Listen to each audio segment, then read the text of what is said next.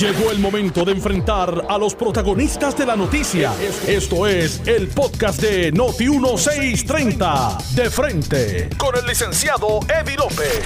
Buenas tardes, Puerto Rico. Bienvenidos a De Frente. Este que les habla el licenciado Eddie López. Hoy viernes. Ya llegó el viernes 6 de marzo del año 2020. Me acompaña en la tarde de hoy el licenciado Miguel Hernández y Vivoni. Buenas tardes, Miguel. Buenas tardes, Eddie. Buenas tardes a los compañeros aquí de Noti 1630 y a todos los que nos escuchan todas las tardes a las 1 y 30 esperando un serio balanceado y sin apagar el micrófono. Porque me dijo Raúl que estuviese pendiente. Eso, eso- esas conversaciones de ustedes dos me están preocupando bastante. Bastante me están preocupando. Voy a tener que tomar cartas en el asunto. Mira, El cudeta, el cudeta.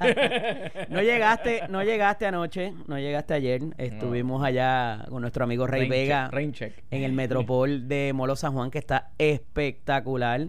Estaba nuestro amigo Aldo Mata. Había otra actividad allá de la emisora colega con el amigo Luis Pavón Roca también. Estuvimos compartiendo con él, con Carlos, con Leo.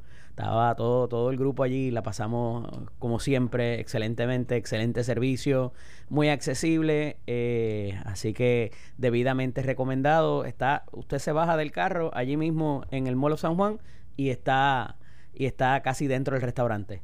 Así que arranquen para allá y los jueves va a estar el amigo Aldo Mata allí presentándose, cantando toda, toda su gama, desde rock hasta balada, Frank Sinatra, de todo.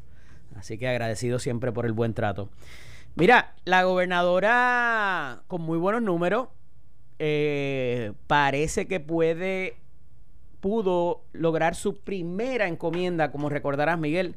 Ella quería diferenciar su administración a la de Ricardo Rosselló y que esto era algo distinto. Y si bien los números provistos por la encuesta en toda esta semana han reflejado el que la administración de gobierno no ha sido de- del total agrado de la población y de la ciudadanía, la realidad es que parecerían favorecer la función de la gobernadora como eh, eh, como candidata en campaña, más bien. Y han podido, se ha podido, por lo menos mirar estos números, separar una cosa de la otra. O sea, no están de acuerdo con cómo se ha manejado el país, pero sí con la gobernadora. Como yo interpreto eso, es que en efecto siguen viendo este como el gobierno de Ricardo Rosselló, donde inclusive la gobernadora no controla muchos aspectos de política pública, sino que ha tenido que seguir bregando con un gabinete que no es el de ella, que no necesariamente le responde a ella, eh, y que pudieran esperar algo distinto de la gobernadora. En el caso de Pedro Pierluisi, tengo que decir que lo ven como una persona preparada, con el conocimiento de asuntos de gobierno, pero como quiera, prefieren a la gobernadora, a pesar de que tienen una alternativa dentro del propio Partido Nuevo Progresista, que entienden que pudiera estar más preparado para llevar a cabo el... ¿Cómo tú compaginas eso? Mira, básicamente eh, el pueblo lo que está planteando es que los dos candidatos del Partido Nuevo Progresista son dos caras distintas a la cara que tuvimos eh, representando el gobierno en el 2017, como tú muy bien planteaste. ¿sabes? Madurez, para empezar. Ah, Madurez. Una madurez distinta, eh, una forma de gobernar, eh, un estilo de gobernar completamente eh, apartado de lo que eran los estilos eh, del doctor Ricardo Rosselló. Eh, en eso la gobernadora ha sido exitosa, como tú muy bien dices, diferenciándose de el estilo de gobierno de Ricardo Rosselló, Sí. a pesar de que mantiene el mismo gabinete eh, del doctor Rosselló eh, y figuras claves en posiciones que pertenecían a la, a la administración de Ricardo Rosselló. No obstante, el pueblo le está dando, eh, diciendo, mira, la alternativa para Puerto Rico son las dos caras eh, distintas que está presentando el Partido Nuevo Progresista y son personas ajenas a la función pública, aunque han estado en función pública, eh, la realidad es que son personas que vienen de nuevo a servir eh, y no lo que presenta el Partido Popular, que son personas que están en el gobierno, que han servido en el gobierno y realmente pues no nos eh, brindan eh, una esperanza de ser algo distinto a lo que ya han sido. Eh, entiendo, entiendo lo que dices, no obstante, eh, me parece que pudieras hacer el mismo señalamiento a un Eduardo Batia, a Charlie Delgado y a la alcaldesa, por más que la critiquemos también, son gente con un conocimiento amplio de gobierno, Sí. ¿no? Eh, pero al final del día han estado en, posesión, en posiciones donde ellos han sido responsables de su función de gobierno, eh, sea la que hayan tenido, como alcalde o como presidente del Senado, como senador. eh, y a diferencia de la gobernadora, que todavía no ha tenido ese, ese momento donde puede decir, ok, mías son las decisiones, mías son las responsabilidades, es porque ella la ven como que está cargando todavía y tratando de sacar a flote una situación. Y con todo y que los errores cometidos y con todo, y oye, eh, a veces las expresiones como la que acaba de hacer en el día de hoy, de no me traigan reiteradamente, la vuelve a hacer, no es que la haga por primera vez, no me traigan ese tema más. Pues mire, hay que tomar otra estrategia, gobernadora. Si ese tema usted no lo quiere atender más y quiere cerrar la puerta, haga una conferencia de estas till day drop. Cite a todos los periodistas y le pregunten hasta lo que eh, hasta lo que comió ese día cuando cuando eh, salió lo de los suministros. Y ahí se acaba el tema porque preguntan y ya todo lo que todo lo que se quiere saber. Pero cada vez que trata de alejarse de ese tema, con eso eh, le hace un flaco servicio. Además, y entraremos en eso ya mismo, la situación de, de por lo que provoca la, la comunicación hoy, que es la carta circular de la secretaria de Justicia, me parece que la gobernadora está mal asesorada en ese sentido, porque la carta circular no responde a lo que dice la ley. Se supone quien maneje ese protocolo según la ley que establece la transparencia para los documentos públicos, tiene que ser el, el secretario de Asuntos Públicos quien maneje ese asunto, no la secretaria de Justicia. Por tanto, está tomando poderes o está abrogándose poderes que la ley no le provee y la gobernadora reiteradamente menciona eso hoy. Hago esta digresión un poco, o este paréntesis, porque me parece que es uno de los asuntos donde evidentemente es un traspié o un, eh, un, laps- un lapsus lingüe de la gobernadora, pero en, para efecto de campaña no le hace daño. La gente no lo ve esto como que pudiera ser inclusive un peligro como los que hablaba Pedro Pierluisi eh, del gobernador Rosselló cuando estaban en plena campaña primarista. Eh, ese, ese peligro no, no, Y es lo que te estoy planteando. o no sea, se visualiza. eh, tienes un Eduardo Bata que está activo, que tiene una posición en el gobierno, que ha tenido posiciones importantes. Tienes una alcaldesa de San Juan, que es la alcaldesa de la capital, que ha tenido posiciones, que ha tenido que asumir unos, eh, unos asuntos en la capital. A Charlie Delgado, lo mismo. Pedro Pierluisi está fuera del asunto ahora mismo de la gobernanza, de la administración gubernamental. Y a la gobernadora todavía le están dando el chance de decir, mira, esto no es suyo. Así que no, no lo ven como que todavía eh, eh, eh, respon- responde por. Así que no, no se va a ver ese efecto. Ahora, eso es lo que piensa el pueblo en general. Cómo el pueblo progresista lo ve dentro de la hueste de eso es lo que está por verse. Eh, porque según los números anteriores, aunque los dos son buenos, la realidad es que dentro del Partido No Progresista, aquellos que están convencidos a votar, el, el ex comisionado residente tiene unos números más amplios que la gobernadora. Así que yo creo que vamos a ver en las próximas. Ya empezamos a verlo. eh, un mensaje distinto de la gobernadora acercándose más al tema del estatus, que es un tema que realmente eh, eh, es cohesivo para todos los estadistas y todos los nuevos progresistas. Eh, ya vimos el presidente haciendo mención de ella en una reunión. Vas a ver, oye, eso, eso le gusta a la gente. Sí, pero tiene que tener cuidado con eso, Miguel, porque acuérdate que ella, eh, de, eh, de partida, del saque, para un poco abrogarse el calor del público no PNP, dijo, oye, la estadidad no es la prioridad Claro. ahora. Ella no dijo que no era estadista, ni dijo que no era PNP. Ella dijo que la prioridad en ese momento era reparar al Y fue país, un error. reconstruir. Y fue un error por Bueno. una persona que va por una primaria. Porque es que. Pero lo- ¿por qué es un error? Porque pensó como, como gobernadora y no como política. Porque, porque en ese momento estaba pensando como una persona que iba a administrar eh, Claro. la colonia y que no iba a una primaria interna de un partido que es ideológico y que lo que realmente. ¿Ella iba a administrar un- una compañía de perfumes? ¿O Administrar la colonia. qué colonia? De- La colonia donde ¿Cuál, vivimos, cuál- qué marca bendito. La que sufrimos todos los días, la que han sufrido 8 millones de puertorriqueños y han tenido que ir a los estados a vivir porque no pueden vivir aquí. Pero nada, eso seguimos hablando después. La realidad es que. Sal de ese cuerpo. Sal de ese cuerpo, Raúl Márquez.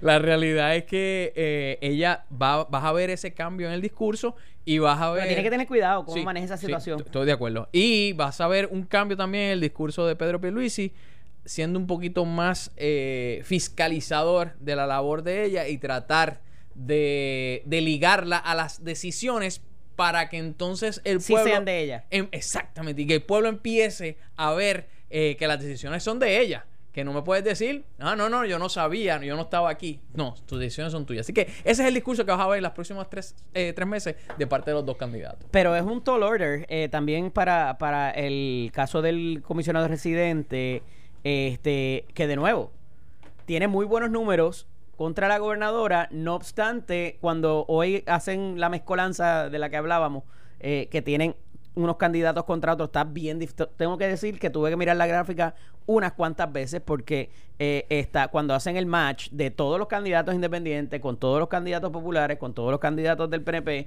este, es un poco difícil de, de- de mirar, Es porque no es una gráfica, es con números, ¿no? Como la colchoneta que se usaba antes, que era eh, un pedacitos de tela de distintos colores. Este, Sí, pero- Estás tratando de pegarlos. Sí, pero entonces me tienes que comprar este mismo pedacito de tela Correcto. con cuatro o cinco más, ¿no? Entonces eh, se complica. Pero me parece que inclusive la gobernadora tendría mejor, opo- mejor eh, números cuando la contrastas con los diferentes candidatos. Eh, y eso es un factor interesante. Obviamente tiene que ver en cómo la gente apreciaría la, eh, la participación ya en la elección, salidos de las primarias, si nos podemos eh, abrazar y besar después de la primaria, cómo vamos a ir a la elección. Y por eso son dos efectos distintos. Y a- anoche dándole pensamiento, evidentemente, por eso es que los números no contrastan. Porque tú dirías, ah, pues sí, Pierluisi está por encima de Wanda Vázquez, eh, debería estar en- por encima por la misma cantidad o en la misma línea que con eh, cada uno de sus posibles eh, contrincantes, ¿no? Eh, pero no es así. Y es porque una cosa es cuando vas a la primaria y otra es cómo vas a ir a la, prima a la, a la elección después de la primaria y después de haber eh, tenido los ataques que hayas tenido y demás, ¿verdad? Que eso va a estar muy interesante eh, si finalmente se va a dar el debate o no. Eh, hay, hay- hay- que, que ver cómo, cómo se barajea eso. Yo creo, yo creo que se, se va a dar. Eh, eventualmente eh, lo va ¿Tienes información? La- no, no, no, pero mira, la prensa va a seguir eh, presionando, los grupos van a decir, bueno, el debate va, si usted no viene, su podio estará, estará vacío. Claro. Así que tú verás qué va a hacer. Eh, vas a ver... eh, Esa parte es bien interesante. Me, me- me- impactó mucho lo del voto joven. Sí, ellos, están eh, haciendo un esfuerzo porque realmente lo- los números estaban malitos de, de nuevos electores. Eh, y se está haciendo un esfuerzo grande y, y lo que estamos viendo que ese esfuerzo está rindiendo fruto porque las lis- les parece que la- las filas son larguísimas. Digo, Eh, también yo me imagino que es que han cerrado algunas hips. Y obviamente, pues eso se. se No, y está la, se mueve pero hacia fíjate, está la sitio. central eh, y las hips no se estaban moviendo con, con el, con el tráfico normal que había, por eso es que muchas de ellas eh, se estaban cerrando. Así que eh, va a estar muy interesante. Tú llevas tiempo en esto. Cuando hay, cuando hay elección donde se inscribe mucha gente, de ordinario eso significa que Eso quieren cambiar lo que hay. O sea, sí. Eh, aunque la encuesta refleje otra cosa. Igual, y vuelvo y hablo de la encuesta, ¿verdad? Porque son el, eh, instrumentos de trabajo, como dicen los propios políticos, pero, pero el, el sampling está tan reducido que por eso los picos también. Y hay que tener cuidado con esas enormes diferencias que parecen representar. eh, obviamente, y como te decía ayer, no es lo mismo el 10% de 50 que el 10% de 5 o de 5 mil, ¿verdad? Obviamente, pues, mientras eh, los impactos van a ser mucho más grandes. Y entonces cuando vemos las bases reducidas, que no es culpa del encuestador, la realidad es que la base del Partido No Progresista es más amplia. En este caso no es tampoco una, una cuestión tan amplia porque estaban encuestando o entrevistando a gente que fuera eh, a votar y, y- y- y más que ir a votar, participar en la primaria, que no es todo el mundo porque eso implica... eh, oiga, de ordinario en la primaria, para aquellos que no han ido, es la misma escuela donde usted vota el día de las elecciones y tienen dos pasillos. Y ya, de acuerdo al pasillo hasta don- a donde usted vaya, pues ya sus vecinos y la, el, el dueño del colmado, eh, toda la gente que vota donde mismo usted vive, van a saber si usted fue a la primaria de- del roja o fue a la de azul. Eh, ya, ya ahí hay mucha gente que eso le, le representa un disuasivo. Correcto. Eh, encima de eso, pues es, es un domingo también que no, no debería alterar el calendario de, trabajo ni más, ¿verdad? Pero hay gente que no la ve y, debería ser más importante, es más importante, porque es el verdadero filtro para el legislador particularmente. Eh, de, de- de cuando te enfrentas a, a caras nuevas, eh, cuando tiene gente que ha tenido escándalos, ¿verdad? Eh, ahí es donde debería depurarse y no entonces después quejarnos de lo que tenemos. Pero bueno, superado eso, eh, esta parte del voto joven, que es lo que presentan los dos periódicos principales, en la, el- o los tres, porque Metro también lo reseña, eh, la inscripción de estudiantes, porque fíjate que esto se hace en los recintos universitarios. eh, y que ha habido unas extensas filas para poder eh, inscribirse para votar. Eh, no es cualquier votante. habría que hacer un verdadero estudio hacia dónde se va a inclinar ese voto, que muy bien no tendría que ser por los partidos tradicionales. A eso le añadimos el verano del 2019 con la inserción de figuras influencers y de artistas eh, que sí eh, calan y, echan su semilla sobre ese votante joven, hacia dónde se mueven eh, y entonces eso tiene un byproduct. Tú participaste en la decisión. Ahora sí es lo que tú traíste y lo que tú produciste con tu voto. Ya no es lo que mis papás me dejaron o, otra gente que votó por mí y, y ahora mi futuro está empeñado por otros por lo que los hicieron. O sea que eh, me parece que más allá de un ejercicio de democracia es un ejercicio de responsabilidad. Y esto es producto de que con la caída de la administración de Ricardo Rosselló Nevares, ese votante joven puede decir, mira, ¿sabes qué? Si participamos en el proceso y nos inmiscuimos en el proceso de, una, de la manera que lo tenemos que hacer, no con fanatismo, podemos lograr cambios en el país. Y eso me parece que es sumamente saludable. Para donde vaya a romper. Hay que ver, eh, porque hay otras variables aquí. Acuérdate que. Saludos, Gina, allá que- en, en La Palguera. Gracias por todo. Recuerda que antes eh, la Comisión Estatal de Elecciones iba a las escuelas. Y allí te sacaba las tarjetas a todos aquellos que iban a cumplir 18 años para la época de las elecciones. En, Y la, es- en la escuela superior. En la escuela superior, Sí. exactamente. Eh, eso el año pasado, este año no se hizo. Así que no sé si ese voto que está buscando ahora mismo inscribirse fue el que se dejó por parte de la comisión porque no tenían los recursos, no le asignaron los recursos de ir a todas las escuelas eh, superiores del país a que se pudiera inscribir. Así que hay que ver si ese impacto real eh, es más grande o, va a ser un impacto neutro, que es la misma cantidad de gente que siempre se inscribe cuando la comisión va a las escuelas. Ahora bien, lo que tú estás planteando en términos de, cómo va a romper ese voto, si tú ves en las mismas encuestas, eh, los políticos que tienen buenas eh, notas y, sobresalen sobre eh, los otros candidatos, específicamente de la comisionada residente, la comisionada residente tiene un amplio apoyo en aquellas personas mayores de 45 años. Ahora, si te vas a un voto minoritario, a un voto de, gente más joven, no es tanto la ventaja. Lo mismo pasa con los candidatos. O sea que no sabemos si eso es eh, indicativo de que este voto joven va a romper directamente con los eh, movimientos nuevos o, o los partidos nuevos de formación o personas que realmente lo que quieren es hacer un voto de protesta o si la figura de Juan Dalmao realmente va a atraer eh, gente para que el PIB pueda quedar inscrito por primera vez después de cuántos años, de cuántas elecciones sin quedar inscrito. No sé, hay que ver, hay que ver. Porque no creo que Oye, rompa pero- con el proyecto Dignidad. Pero el no factor, el factor Juan Dalmau pudiera ser No, eh, no, y Juan, interesante. y- y Juan se hizo ahora un tatuaje. y- No, el, el tatuaje él se lo hizo para la, para para otra pasada, pero, está pero ahora se tira para caída. Tirándose para caída con una, una banderita. Pero fíjate, sabes. es importante porque rompe con el estilo Sí, sí, tradicional. de, de Rubén, de Rodríguez Orellana, de Fernando Martín, de más reciente María de Lourdes. eh, y es algo que yo lo hablo constantemente con, con- con, nuestro amigo que está corriendo para acá para, para San Juan.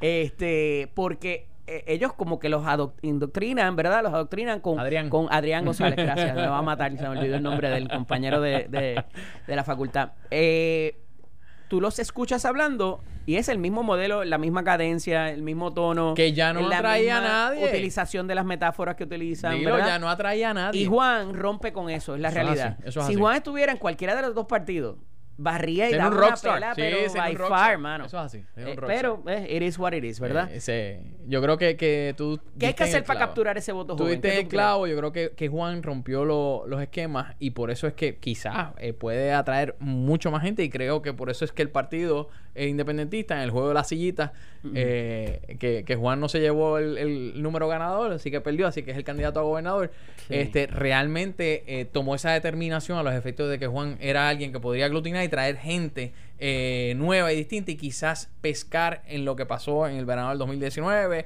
y lo que está haciendo el movimiento joven en Puerto Rico para traerlo al, al- al- al nuevo eh, partido independentista. ¿Qué puedes hacer? Inclusive rompe con las posturas estas de, de eh, Maduro y de Castro, correcto. porque no lo vas a ver a él en esa... No, no está en esa línea. No En está en esa línea. línea. Eh, tienes. eh, e- ese, ese voto es un voto que, que los partidos mayoritarios han ido perdiendo. No han sabido cómo trabajarlo.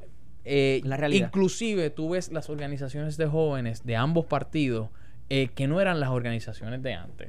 ¿sabes? Tú no puedes comparar la juventud de ahora con la juventud, por darte un ejemplo, en su época eh, que tuvo Charlie Rodríguez, eh, que tuvo Granos Navedo, eh, que tuvo en el Partido Popular Ferdinand en su momento dado, que, eran, que eran organizaciones fuertes que buscaban jóvenes en las escuelas públicas eh, para traerlos a las actividades, que iban a las universidades, que se metían en cuanto debate había.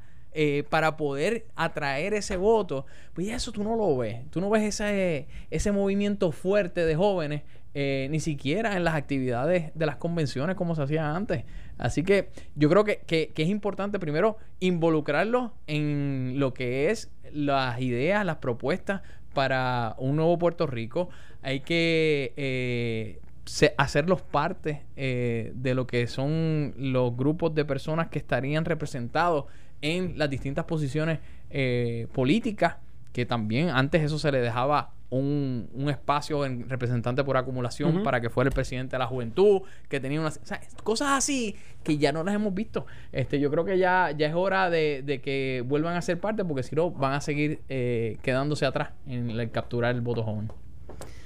Vamos a ver, vamos a ver. Mira, eh, hay algunas cositas también importantes por ahí que tenemos que analizar. 5 millones de dólares adicionales para el DMO humano. Qué pérdida Con esa, tú sabes, yo no sé qué le pasó ahí. Parece, dicen que está eh, empujado por, por Tomás Rivera Chats. Eh, me parece que él tiene la información de primera mano que ha estado eh, nuestra amiga, inclusive Daphne Barbeito, eh, pues dando, arrojando luz sobre eso. También tenemos que hablar sobre finalmente qué va a pasar con la ley 29, que parece que la juez Swain ya va a llegar a Una conclusión, una determinación que no pudiera, pudiera no ser bonito para nuestros alcaldes. Vamos a la pausa, regresamos en breve, no se vaya nadie, esto es de frente. Estás escuchando el podcast de Noti1, de frente, con el licenciado Eddie López. Regresamos aquí a de frente, este que le habla el licenciado Eddie López, me acompaña el licenciado Miguel Hernández Vivoni, ahí estas pausas. Mira, este... Un dato que se nos eh, quedó, o varios, actually, eh, los números de la comisionada residente, eh, y decía, como te decía ayer, me parece que al no estar tanto en el calor de la cocina diario, a pesar de que ha estado en los momentos más, más álgidos y que quizás no ha podido eh, cohesionar eh, el de ella ser eh, republicana y el ser la portavoz del presidente en su campaña aquí en Puerto Rico eh, no, se ha no traducido a, a grandes eh, avances, inclusive para, inclusive para la confianza. Pero parece que la gobernadora, en ese sentido, sí ha logrado llamar la atención y de manera positiva de el presidente Donald Trump, que le reconoce y le dice te ves muy bien y todo en la en la en la conferencia de prensa en estos días allá en, en, en Washington. Y obviamente toda le ha reconocido toda todo el andamiaje que ha puesto en, en- en función. No se sabe si va a funcionar o no pero definitivamente están haciendo algo verdad Eh, para lograr esa confianza del gobierno federal y que los fondos para la recuperación de María ni tan siquiera para la de ahora la de la de los terremotos la de María pueda llegar a, eh, a Puerto Seguro y que, y que se, se haga lo que tiene que hacerse. Y, y me parece que es un paso importante porque nadie lo había logrado. Ricardo Rosselló no pudo lograrlo, la comisionada residente, y ella en estos días se ha notado que ha habido, más allá de una expresión negativa del presidente, algo positivo. ¿Cómo lo ves? Mira, creo que primero en términos de los números que estás hablando de la comisionada, eh, venimos de una encuesta anterior donde ya había sufrido eh, un poquito en, su imagen luego del verano de 2019, eh, donde trataron de empujarla eh, a la trágala para que fuera la... Ah, no, ella no tuvo nada que ver con eso. no, era ella que la estaban obligando con un látigo. sufrió su, su, figura, pero ya vemos cómo se ha recuperado. No te dañes, Miguel. se ha recuperado grandemente. y como tú muy bien dices, el mantenerse afuera de los problemas eh, interno, aunque ya está con el comisionado, el excomisionado residente Pedro Pierluisi en la campaña. La realidad es que eh, viene, como dicen por ahí, toco palo y se va. Eh, y eso le ha ayudado a mantenerse bastante por encima de esa pelea actualmente, inclusive cuando viene se reúne con la gobernadora, obviamente, ya es la comisión residente, viene a hablar de los, asuntos, se toma foto con, con la gobernadora, está en, área, después se va con Pedro Pierluisi a hacer su, su campaña y eso eh, la, ha mantenido tranquila, obviamente los logros que ha tenido en el Congreso en términos de las asignaciones, no así de los desembolsos, pero sí de las asignaciones de fondos para Puerto Rico eh, y el estarlas eh, enviando constantemente, eso tiene su efecto, aunque tú eh, pienses que no, el hecho que tú digas, eh, mira, estoy aquí eh, apoyando, sometiendo legislación para la aprobación de 5 billones. estamos hoy aquí en el Congreso debatiendo la aprobación de los 5 billones. Estoy en el Senado ahora mismo con Rick Scott buscando la aprobación de los 5 billones. Se firmaron los 5 billones, llegaron los 5 billones y toda esa eh, gama de, de procesos de estar informando, eso al, pueblo le ha estado, eh, le ha beneficiado. No obstante, en la agenda en la agenda ideológica, no pudiera decir que ha tenido el mejor, los mejores de los resultados. No con sus proyectos, ¿verdad? Para propósitos de... Eh, eh, es, la realidad, es la realidad. Digo, y no, este, nada, nada contra ella, no, no, no, comisionado... Oye, oye, eso es así. Ha tenido eh, buenos co-sponsors en, en, algunas de las iniciativas, pero la realidad es que esto no es un asunto de prioridad para el Congreso de los Estados Unidos. Es la función del comisionado residente y del pueblo de Puerto Rico hacer que sea. Y los demócratas no han sido del todo malos con ellas tampoco. No, no, la han, tratado, la han tratado muy bien y inclusive ha habido este algunas personas eh, que están ligadas al Partido Republicano que le, le ha incomodado el hecho de que ella ha estado en esa buena relación con el Partido Demócrata, que hoy día es quien controla el Congreso, así que tiene que tener buena relación para poder tener algunos avances en las comisiones a las que ella pertenece. Y esa parte es importante porque al final del día, eh, este, este discurso recurrente de que este va a ser el último gobierno de la colonia, como dice Miguel, que le encanta esa palabra, eh, pues tú sabes, eh, eso a los propios PNP o los propios estadistas más bien eh, llega un punto que dice, pero verdaderamente, tú sabes, eh, ¿qué pasó con la comisión esta Tennessee? ¿Qué pasó con la comisión de la igualdad, el plan Tennessee, la comisión de la igualdad? O sea, eh, los proyectos que se han presentado. Que aquí, aquí la criticamos en su inicio, primero porque no se le dio el fondo de dinero suficiente para que hicieran su proyecto. Entonces, a base de lo que los miembros Ay, bendito. Ahora es porque no tenían chavos. No, no, eso, es una. Es que la forma en que se había eh, es que ustedes se cantan y se lloran. No, no, la, la forma en que eso se había presentado era que fueran siete personas nombradas específicamente para eso y que tuvieran el sueldo de un congresista. Ahora se le puso a siete personas, ni siquiera dinero le dieron. Entonces tú, tú vas a esas personas, van con, su, propio pecunio, van allá, están, se reúnen con dos o tres, eh, hacen un informe que se reunieron con 100 personas después de dos años y cambió el Congreso, tienen que volverse a reunir con las mismas personas. O sea que ha sido muy difícil eh, porque el trabajo de ellos no es ese. Y eso no era el concepto cuando se presentó eh, a la base del partido, que era la Comisión de Igualdad, y cuando se hizo en su inicio lo que se quería. Eh, Pero también, Miguel, porque quisieron ser más papistas que el Papa. Totalmente. Y, entonces, no, imagínate, los fondos públicos, ellos se van a pagar todos ellos, y ya ahí empezó la. Tú sabes, Y aquí lo criticamos y lo dijimos que eso no iba para ningún sitio, y es la realidad. Eh, fue un esfuerzo que pues pues que realmente esta gente ha ido un poquito más allá, pero muchos de ellos tienen su trabajo. Ruiz Fortuño trabaja allá afuera eh, y tiene sus clientes y cosas que tiene que atender. Eh, lo mismo eh, Aguilar, lo mismo pasa con Don Carlos, que tiene su trabajo, Charlie. cuando y, obviamente cuando ellos pueden, van y hacen sus cosas. Cuando renunció el ex gobernador Rosselló también, pues, de padre, ¿no? también me parece que eso ahí se descartó, pudiera decirse ya de plano que eso iba a funcionar de alguna manera. Ya tenía sus problemas desde antes. Un punto culminante. no, no, definitivo. sus problemas desde antes. Definitivo, pero ahí fue como, que tú pudieras decir, mira, se abandonó esto, eh, ya vamos para adelante. Mira, hemos hablado de esto de la ley 106, primero, primero que nada, y la ley 29, y el impasse que ha habido entre la administración de Wanda Vázquez, desde la de Roselló, que fue quien causó esto verdaderamente, eh, por la situación de quién paga por las aportaciones de retiro, por las pensiones de retiro y por las aportaciones y el plan las aportaciones a los planes médicos de los empleados municipales. Esa carga originalmente recaía sobre el Fondo General y obviamente los, diferentes sistemas de retiro que se nutrían de las aportaciones. En un momento dado, mediante la ley 106, se dijo no, eso ahora va a ser de eh, responsabilidad de los, de los alcaldes. Entonces, se trae el asunto de una ley para corregirlo. Meses después, la Junta lo había visto súper bien de liberar de esa responsabilidad al Fondo General. Eh, y cuando entonces se, intenta volver a traer la responsabilidad a los alcaldes, pues ahí la cosa, el paquetito le dio al abanico. Ustedes saben lo que yo quiero decir con eso. Eh, ha sido parte de un litigio, se ha llevado ante la jueza Swain, quien finalmente ayer eh, indica que habrá de reservarse el fallo. Eso obviamente pues ha habido argumentos y posiciones de parte y parte para propósitos de, eh, la, de que la juez pueda tomar en consideración eh, tanto los argumentos del gobierno como los argumentos de la Junta de Supervisión Fiscal.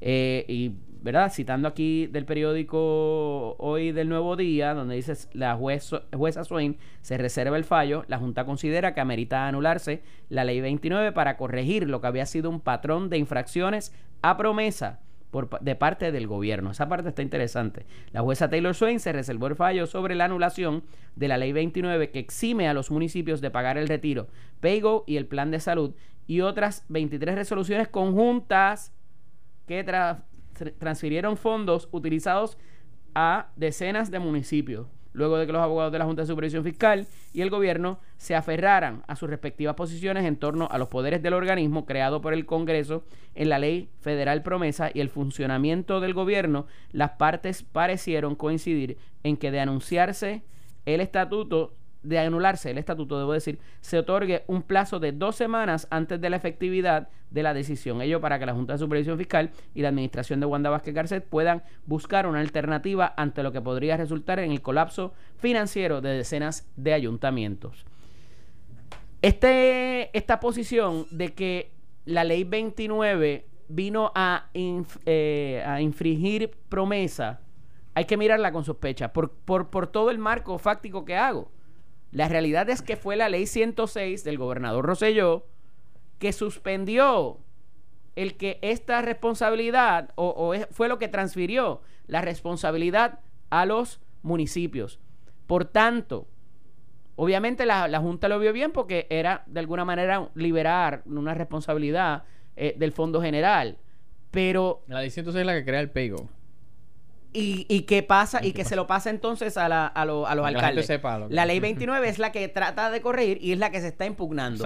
Pero tú no puedes decir que es que esto de momento, la realidad es que lo que dice promesa es que la, la, los proyectos de ley, primero que nada, tienen que tener lo que se llama una declaración de impacto, que es cómo es, cómo lo que sea que se legisle va a causar o no un impacto en las finanzas, en las finanzas, ya sea del municipio o del el gobierno central.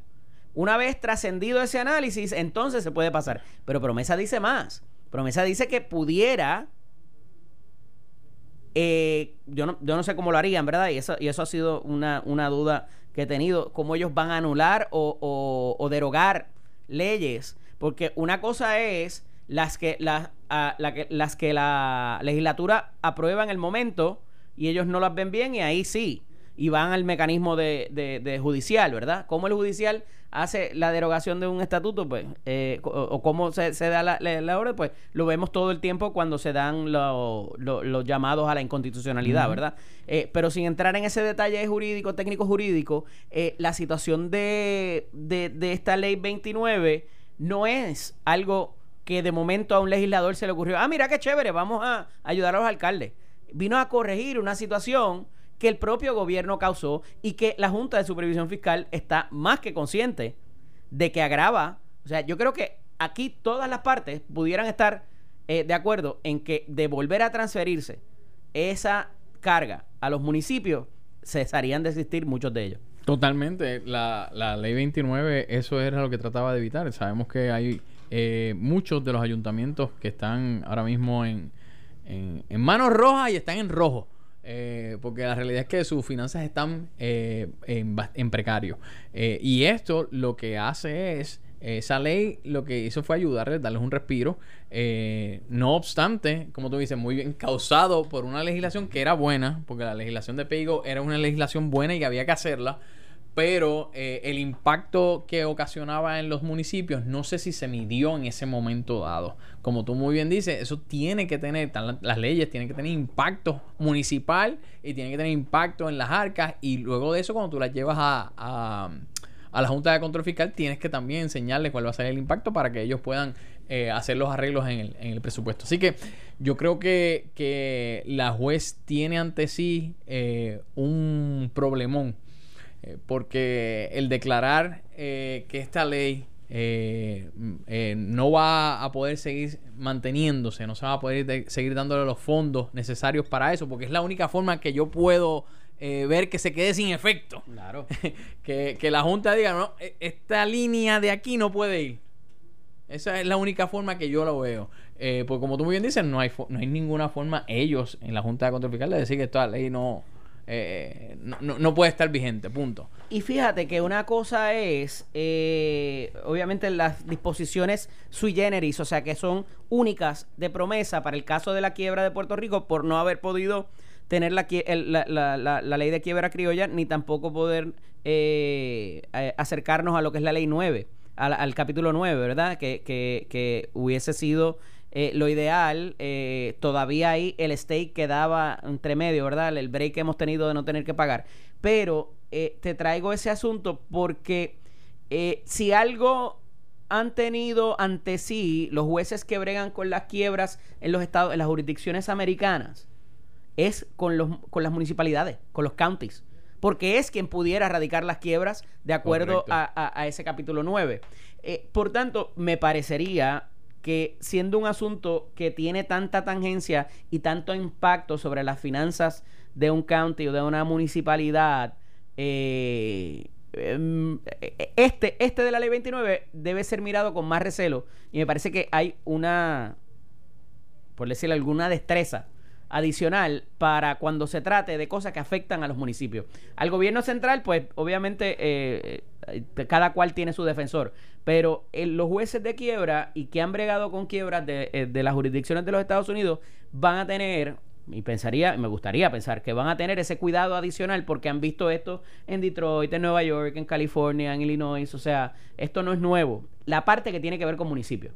Yo, obviamente, no, no estoy al tanto como tú de, de lo que es la ley de quiebra eh, per se y cómo se trabaja en estos casos, pero sí, eh, es, es algo que, que la jueza va a tener que sopesar grandemente. O sea, eh, el impacto es tan grande eh, para treinta y pico de municipalidades eh, que podríamos estar hablando inclusive de, de- de cerrar estos municipios. Eh, estaba hablando el director del crimen el otro día de, del recobro que tendría que hacer de los adelantos que se hacen, Sí. de, de las contribuciones eh, de, de propiedad. ¿Por qué? Porque estas contribuciones lo que hace es que garantizan estos pagos. Y como tú los liberaste por el- la ley 29, los liberaste de hacer eso, pues se les ha podido dar esos adelantos. Ahora, te hice un adelanto, me están diciendo que ya no puedo, tengo que recobrar porque ese dinero que te lo di era para pagar esto. Claro. O sea, que, que pone en precario bastante fuerte eh, estas municipalidades y yo creo que La juez va a tener que hacer algo salomónico, eh, porque si no, el, el problema que se va a crear eh, ni la Junta de Control Fiscal ni los nuevos miembros que designe el presidente van a poderlo Y ahí atender. quería llegar, Miguel, porque mucha gente piensa, ah, pues eso es para acabar con el Festival del Frío en Maricao, o el de la China Dulce, o el de eh, la carne frita. No. Esto, sepan ustedes, es salud, es seguridad, Seguridad. y es recogido de desperdicio sólido. Y entonces, si usted piensa que usted vive en un municipio que hay superávit y que todo está súper chévere, el municipio de al lado le puede traer unos problemas y ahora con todo esto de las bacterias y, la- y, la- y los virus y la influenza, o sea, imagínense un, un municipio sin recogido de, ba- de basura No, o sin va- seguridad. va- Van a tener que empezar a cobrar, que es lo que por la ley de municipios autónomos ellos, ellos puedan hacer. Van a empezar a cobrar por, por el recogido de, de- de escombros y recogido de basura, porque es la única manera en que ellos puedan poder subsistir. Sin duda.